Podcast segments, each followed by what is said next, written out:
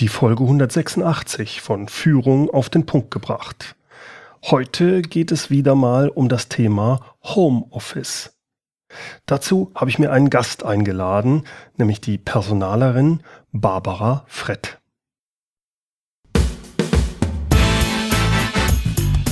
Willkommen zum Podcast Führung auf den Punkt gebracht. Inspiration, Tipps und Impulse für Führungskräfte, Manager und Unternehmer. Guten Tag und herzlich willkommen. Mein Name ist Bernd Gerob, ich bin Geschäftsführer-Coach in Aachen und Gründer der Online-Leadership-Plattform. Immer wieder bin ich erstaunt, wie wenig das Thema Homeoffice in vielen Unternehmen wirklich gelebt wird.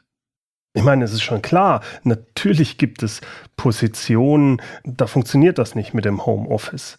Wer an Produktionsanlagen arbeitet, an der Maschine vor Ort, da ist es natürlich schwer, ein oder zwei Tage in der Woche für so jemanden von zu Hause aus zu arbeiten. Das geht nicht, ist schon klar.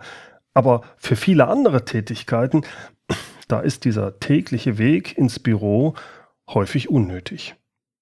Vieles ließe sich besser und auch effizienter von zu Hause vom Homeoffice erledigen. Zu diesem Thema Homeoffice unterhalte ich mich heute mit der Personalerin Barbara Frett.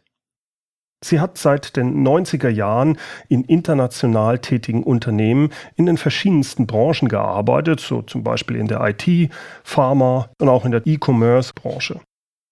Zuletzt war sie als HR-Direktorin in der zum Amadeus-Konzern gehörenden Traveltainment Group tätig. Dort war sie für rund 500 Mitarbeiter an fünf deutschen Standorten sowie mehreren Standorten in Europa und Übersee verantwortlich. Seit dem Jahr 2000 ist sie zudem als ehrenamtliche Richterin beim Arbeitsgericht Aachen tätig.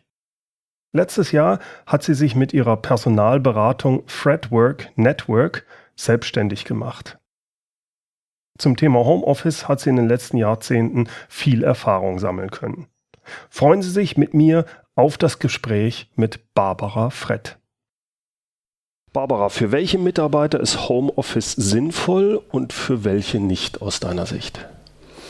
Zunächst einmal muss man natürlich sagen, Leute, die in der Produktion arbeiten, in festen Schichtsystemen, die wird schwierig, für die wird es sehr schwierig, genau. Ähm, grundsätzlich meiner Meinung nach äh, dienstleistungsorientierte Unternehmen, mhm. ITler, Leute, die halt klassische Office-Jobs haben, mhm. für die ist das sehr geeignet wahrscheinlich auch wenige, wenig direkten Kundenkontakt, weil da fängt es ja dann auch wieder an, dass ich, äh, das, ich muss ja dann vor Ort sein, oder?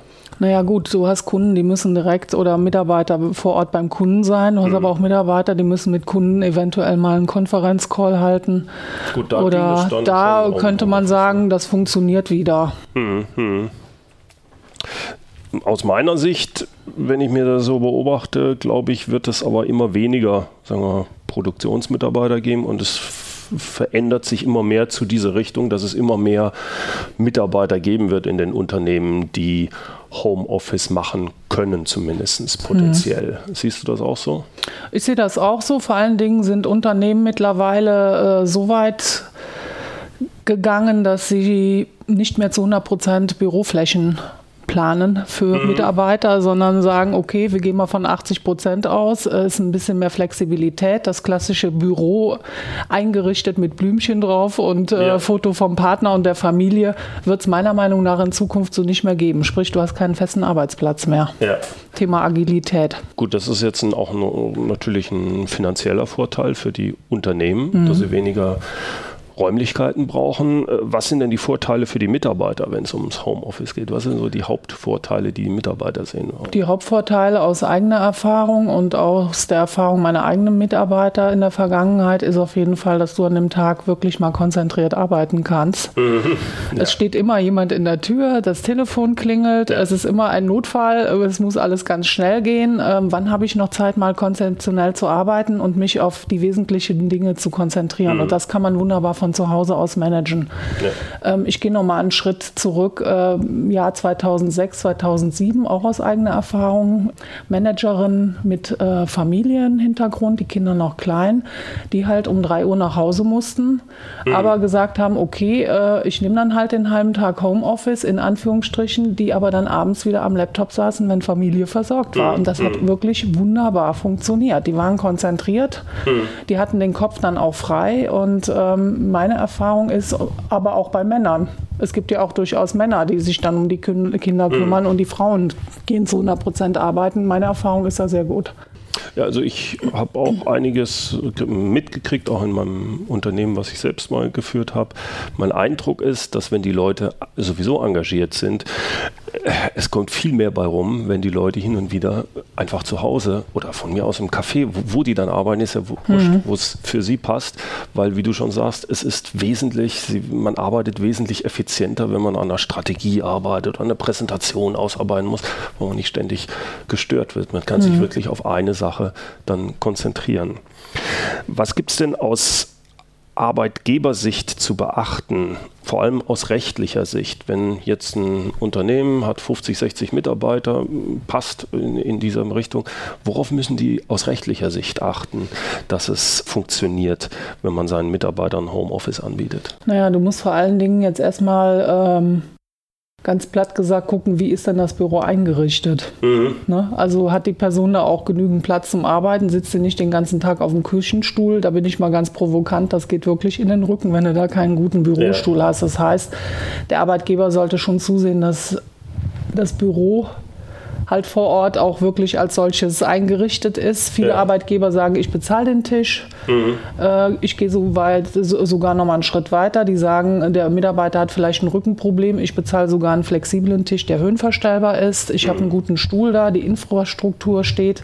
Und im Falle von einem Unfall, wie gehen wir da vor? Ne? Wenn er jetzt plötzlich mhm. Wäsche gewaschen hat oder am Blumengießen war und von der Leiter gefallen äh, ist, das kann man das in epischer Breite äh, nochmal ausdiskutieren. Das heißt, da, wenn jemand wirklich als Geschäftsführer Homeoffice in dieser Art anbietet, jetzt in größerem Maße, muss er darauf achten, was sind da die genauen gesetzlichen Regelungen. Das, das wäre da schon ganz gut. Also im Notfall sage ich immer, wenn die Firma kleiner ist und keine Personalabteilung hat, gehen Sie zum Arbeitgeberverband, lassen Sie sich da mhm. nochmal rechtlich beraten, dass das zumindest in, in in Schritten gut aufgezeichnet ist, dass es zumindest so eine Art Policy, also mhm. eine, Richtlinie gibt für die Mitarbeiter, an denen sich auch ein Geschäftsführer dann letztendlich ranhangeln kann und äh, der Mitarbeiter weiß, was zu tun ist. Mhm. In der Pflicht steht man immer als Geschäftsführer, klar, aber Homeoffice ist ja auch ein Stück weit ein Vertrauens Beweis von zwei Seiten. Ne? Mhm. Mein Chef ja. Äh, gönnt mir diesen in Anführungsstrichen Tag, um mich hochkonzentriert äh, auf Dinge zu stürzen und ähm, mhm. ich muss letztendlich auch Ergebnisse liefern. Das mhm. ist immer ein beidseitiges Geben und Nehmen und klar muss mein Chef auch darauf achten, dass ich gut sitze. Mhm, mhm, dass ich nicht auf irgendeinem Höckerchen den ganzen Tag sitze und dann äh, nach einigen Wochen feststelle, ich habe hier was mit meiner Bandscheibe, weil ich wirklich einen ganz schlechten Arbeitsplatz zu Hause habe.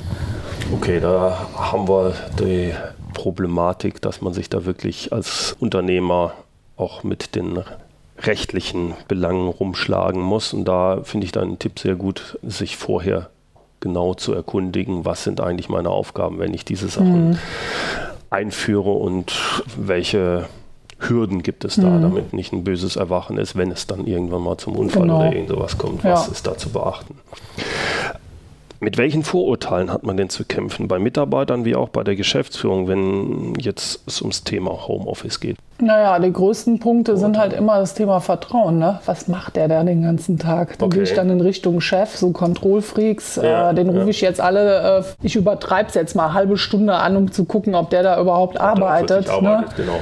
Und auf der anderen Seite dann die Angst des Mitarbeiters, ich werde hier komplett kontrolliert. Also das macht dann auch meiner Meinung nach überhaupt ja. keinen Sinn. Und wenn sie gut führen und steuern, führen ist ja auch mit Zielen oder mit Werten, dann werden sie... Äh, auch sehen, dass wenn die Person einmal in der Woche zu Hause ist, dass da auch Ergebnisse geliefert werden. Mhm. Dann am Ende des Tages, äh, egal wie man da hinkommt, man sollte da hinkommen und Sie sehen, ob einer den ganzen Tag im Garten sitzt oder nicht. Mhm. Ja, selbst wenn er im Garten sitzt. Wenn er im Garten sitzt, im Gartenstuhl und äh, die Ergebnisse Sein Laptop liefert. auf dem Schoß hat. Hey. ja, klar. Es ist ja sehr häufig sogar so, dass wesentlich mehr rauskommt, wenn den Leuten ein oder zwei Tage Homeoffice gewährt werden. Absolut.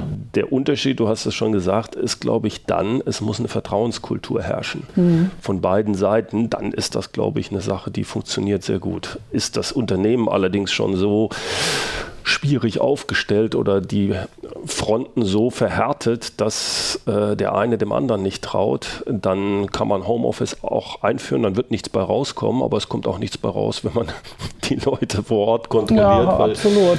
Äh, das Problem ist eigentlich irgendwo ganz anders. Ja, ja, ist nicht klar. das Homeoffice-Problem, es ist das Vertrauensproblem. Eben. Jetzt habe ich gehört, im März 2000 17 wurde bei IBM in Amerika wurden hunderte von Marketing-Mitarbeitern aus dem Homeoffice wieder zurück an sechs Hauptstandorte geholt. Obwohl IBM, wenn ich das richtig verstehe, in den 80er oder 90ern sogar einer der ersten Unternehmen war, die sehr stark auf Homeoffice gesetzt haben. Was ist da deine Erfahrung? Aus welchen Gründen scheitert so ein Homeoffice-Konzept in manchen Unternehmen oder auch Abteilungen? Also dass es wieder zurückgedreht werden muss, richtig? Und was für Voraussetzungen müssen denn in einem Unternehmen gegeben sein, damit sowas wie Homeoffice überhaupt funktionieren kann? Naja, das kann ganz unterschiedliche Gründe haben. Ich denke mir, ein Konzept kann scheitern, wenn die Person ausschließlich und nur noch im Homeoffice ist. Also da fehlt einfach der Bezug zur Basis. Es gibt ja durchaus sehr viele Führungskräfte, die internationale Verantwortung haben ja. äh, und nur noch virtuell führen. Ja. Sprich, die arbeiten dann oft von zu Hause, aber es ist wichtig, dieses Feeling. Mhm. In, der, in der Firma spürst du nicht mehr, wenn du nur noch zu Hause arbeitest. Ähm, deswegen würde ich auch immer differenzieren und sagen, fünf Tage in der Woche halte ich für ungünstig ein bis zwei Tage für durchaus machbar. Mhm. Ähm, das Konzept von IBM, also ich weiß das von, von anderen Leuten, die in ähnlich prominenten Unternehmen gearbeitet haben mit fünf Tagen in der Woche, denen irgendwann noch der Bezug zur Basis fehlt. Mhm. Weil die gar nicht mehr wissen, was ist hier los. Wie, wie tickt die Uhr hier intern?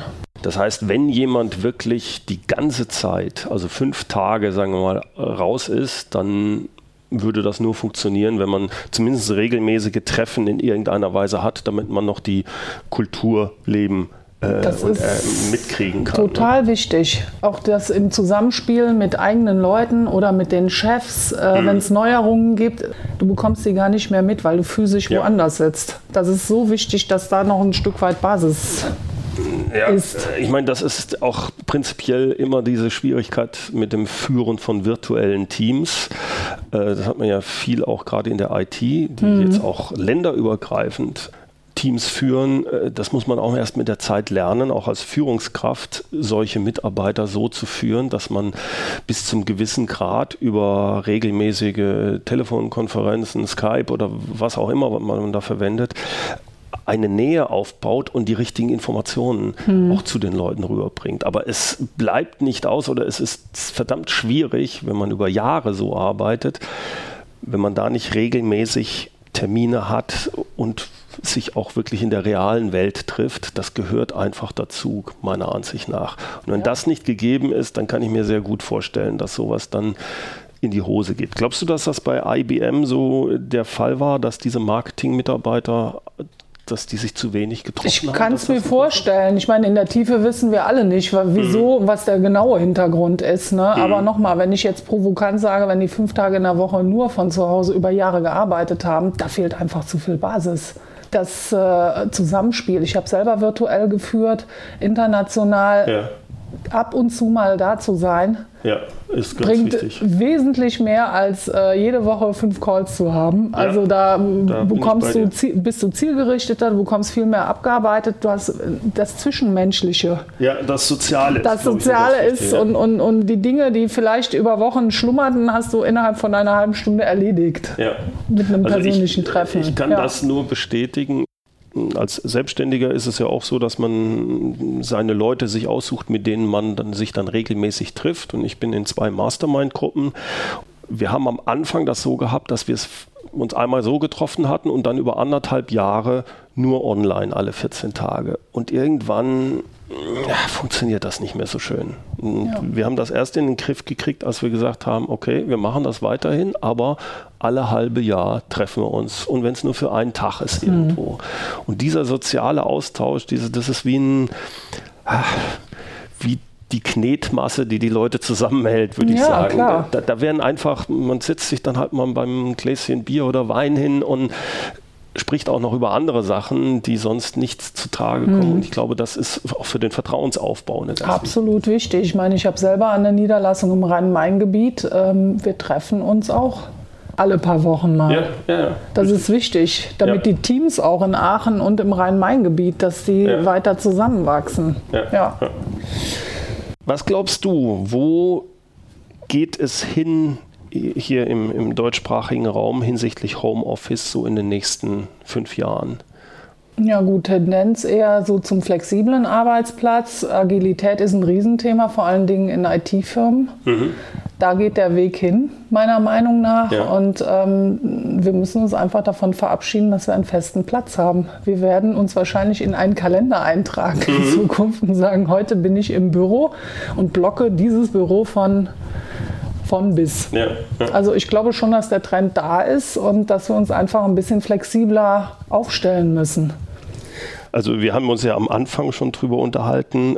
Ich würde es sogar noch etwas aufdrehen. Ich würde sagen, liebe Leute, wenn ihr jetzt Mitarbeiter seid und ihr glaubt, ihr braucht noch euer Büro die ganze Zeit und ihr könnt euch nicht selbstständig eure Zeit einteilen, ich kann euch nur raten, es zu lernen. In den nächsten Jahren glaube ich, werden immer mehr Arbeitsplätze verloren gehen, die jetzt noch da sind, wo es so einfach ist, dass man quasi sich alles vorschreiben lassen kann. Ihr müsst selbst eure Zeit managen können. Äh, und wenn ihr das nicht könnt, wenn ihr da jemanden anderen braucht, dann wird das verdammt schwer. Das heißt, natürlich wird es immer noch Produktion geben, aber wir sehen es ja jetzt schon, dass da extrem viel automatisiert wird.